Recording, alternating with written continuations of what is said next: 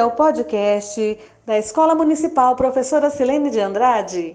Eu sou a professora Célia e estaremos hoje com o artista multimídia Hal Wildson, poeta goiano que esteve presente em nossas atividades como referência para o projeto Memória e Identidade na disciplina de Artes Visuais.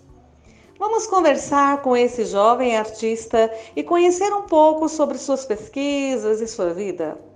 E para participar desse nosso quarto podcast, eu convido uma das estagiárias do curso de licenciatura em Artes Visuais, que está trabalhando conosco esse semestre e que fará a mediação dessa conversa super especial.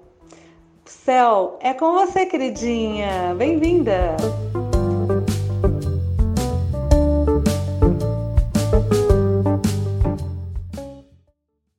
Olá, Célia. É um prazer participar dessa conversa com vocês e falar com toda essa galera que está nos escutando. Quero dizer que eu estou muito animada em colaborar neste projeto com a professora Célia, juntamente com a Bárbara, e construir essa ideia que nos dá a oportunidade de criar novas conexões, como é o caso dessa nossa conversa de hoje. Hal, seja bem-vindo à nossa escola e fique à vontade para se apresentar e falar um pouco sobre você. Olá, Primeiramente, muito obrigado pelo convite. Eu me chamo Raul Wilson, tenho 29 anos, sou artista multimídia e poeta. Eu sou nascido no Vale do Araguaia, região de divisa entre Goiás e Mato Grosso, cortada pelo Rio Araguaia. E atualmente eu moro no litoral paulista, em um sítio em que eu estou de quarentena. Os meus trabalhos, eles são bem experimentais, eu misturo muitas técnicas muitas formas de, de me expressar. E as minhas linguagens, elas sempre se voltam para questões de memória, palavra e esquecimento. São esses os três pilares que movem o meu fazer artístico no momento. Aproveitando que você já citou alguns dos eixos temáticos que a sua pesquisa caminha, a gente vê que identidade e memória são temas presentes em seu trabalho. O que te leva a trabalhar com esses temas? Minha pesquisa e meu fazer artístico ele se inicia através do, do desejo pelo esquecimento. Quando eu comecei a produzir arte há muito tempo atrás, é, a minha vontade era justamente me livrar de alguns traumas, de questões familiares, de coisas que de alguma forma falavam sobre os traumas da minha família e que também eram, eram meus traumas. Questões como a pobreza, é, acontecimentos como o feminicídio, a violência, o alcoolismo eram temas que eram presentes na minha família e que temas que fizeram de alguma forma moldaram a construção que eu fui gerado, né? Eu fui criado sem o apoio de pai, mãe, minha avó por grande parte da minha vida foi o, a família que eu tive. Então esse desejo do esquecimento, com o tempo e o meu amadurecimento, ele se transforma num desejo de memória. E foi quando eu percebi que é, eu não precisava esquecer todos esses traumas. Eu precisava lidar com eles e entender, através deles, que eu poderia produzir, criar um novo futuro para mim. É, lidando com tudo isso e projetando um futuro, reconstruindo um futuro. E a partir desse momento, o meu trabalho ele se cruza com questões autobiográficas e essas questões falam também sobre a trama social brasileira. Os problemas que eu enfrentei na minha infância são problemas de milhares de brasileiros que também passam por isso cotidianamente. Então, eu acredito que é nesse momento que o meu trabalho ele deixa de ser somente um trabalho autobiográfico e passa a ser também um tipo de de grito social, uma forma de denunciar questões sociais e de buscar realmente um, uma melhora, um projeto de futuro. É muito legal você falar isso, porque neste momento que estamos vivendo, pensar sobre esse projeto de futuro em uma escala social mais coletiva é necessário e uma das saídas que podemos encontrar na arte e nas suas diversas formas de se manifestar. Inclusive, nas suas produções a gente vê uma grande diversidade de materiais, suportes e técnicas. Como você escolhe esses materiais? No meu trabalho, eu me preocupo muito com a mensagem naquilo que eu quero dizer e como eu quero dizer. É, por esse motivo, eu sempre busco é, estudar técnicas para que a técnica potencialize a mensagem da obra que eu quero contar, da história que eu quero contar. Por esse motivo, eu comecei a experimentar sempre diversas técnicas, materiais, plataformas, e essa experimentação me tornou um artista curioso. Então, eu sempre gosto de aprender novas formas de fazer. E através disso, eu misturo um pouco de tudo, para que quando eu tenho uma ideia para produzir algum tipo de série, eu consiga conhecer técnicas diversas, para que eu aplique essa técnica na obra que eu considere que vai potencializar essa obra. Então, meu trabalho parte desse princípio de é sempre a técnica que se volta para a mensagem da obra. Então, por esse motivo, eu sempre vou estar experimentando e buscando descobrir novos caminhos para percorrer. Muito bom isso, se renovar e ter a possibilidade de encontrar novos caminhos e se adaptar é algo que nós artistas tivemos que aprender a lidar, né, com o fechamento das galerias e museus devido ao nosso contexto atual. E nesse movimento de adaptação, conta pra gente como você tem utilizado o Instagram para expor e divulgar sua arte. E quais são os pontos positivos e negativos do acesso à arte estar vinculado quase que exclusivamente a esse espaço virtual agora. O acesso às redes sociais, à internet, com toda certeza é, mudou a minha forma de me entender artista e de me fazer artista também porque foi através do Instagram, antes mesmo de ter contato com galerias e de ter uma cartela extensa de clientes, era através do Instagram que eu comecei a divulgar meu trabalho e a conhecer, a criar conexões. Com toda certeza, se não fosse essa plataforma, essas plataformas né, é, das redes sociais, eu não teria conseguido é, criar os contatos que eu criei e, de alguma forma, me ter me tornado o artista que eu sou hoje.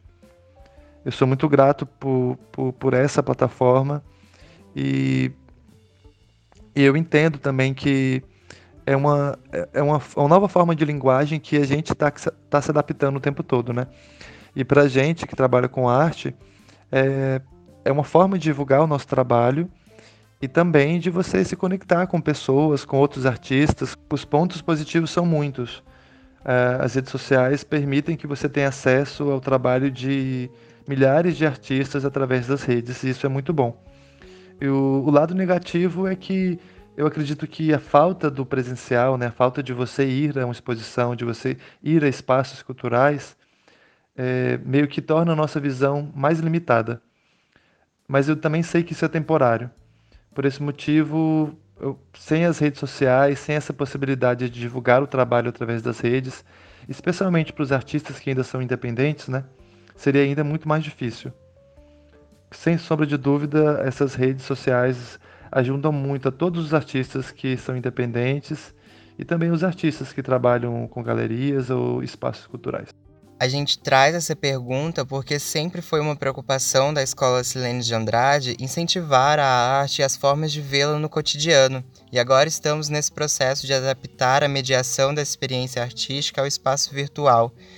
E o que me leva à próxima pergunta, de querer saber de que maneira você acha que a escola pode contribuir na formação cultural, artística e identitária dos estudantes através da arte. E eu queria que você falasse um pouco como foi a sua experiência com artes no seu período de escola e como essas vivências influenciam nas suas produções atuais. Para mim, a escola, a vivência com atividades artísticas e culturais na escola foi algo assim que mudou a minha vida realmente.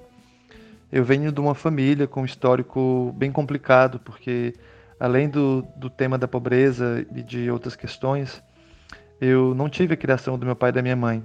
Minha avó me criou durante o tempo que ela esteve viva, é, do, quase durante todo esse período, ela foi minha referência como família. Então, eu não tive uma base familiar estruturada que me, que me desse o apoio que eu precisava quando criança. E além disso, é, existiam temas como o alcoolismo, a violência doméstica e outras questões que para uma criança é muito difícil lidar. E, e foi através da escola e do coral que tinha na escola, através das atividades de teatro e, e dos grêmios estudantis, isso foi abrindo meus olhos para a criança artista que eu era. Foi realmente muito importante. Muitas vezes a criança vai para a escola e ela pode estar com fome, ela pode estar é, perdida, ela pode ter sofrido algum tipo de violência em casa ou viver num, num tipo de estrutura familiar que é violenta. E quando ela chega na escola e ela vê um, um novo horizonte, um horizonte de possibilidades que, através da arte, ela consegue projetar um futuro melhor para ela, com toda certeza isso é algo assim capaz de mudar o mundo. E eu acredito muito nisso porque eu vivi isso assim. Quando eu ia para a escola e, e, e, via todo esse novo horizonte de possibilidades, eu me esquecia de todo, tudo aquilo de ruim que eu vivia antes de, de chegar na escola. Eu acredito que um espaço escolar voltado para as artes e para a cultura, ele é capaz não só de mudar a minha vida, como capaz de, de mudar realmente o futuro do nosso país.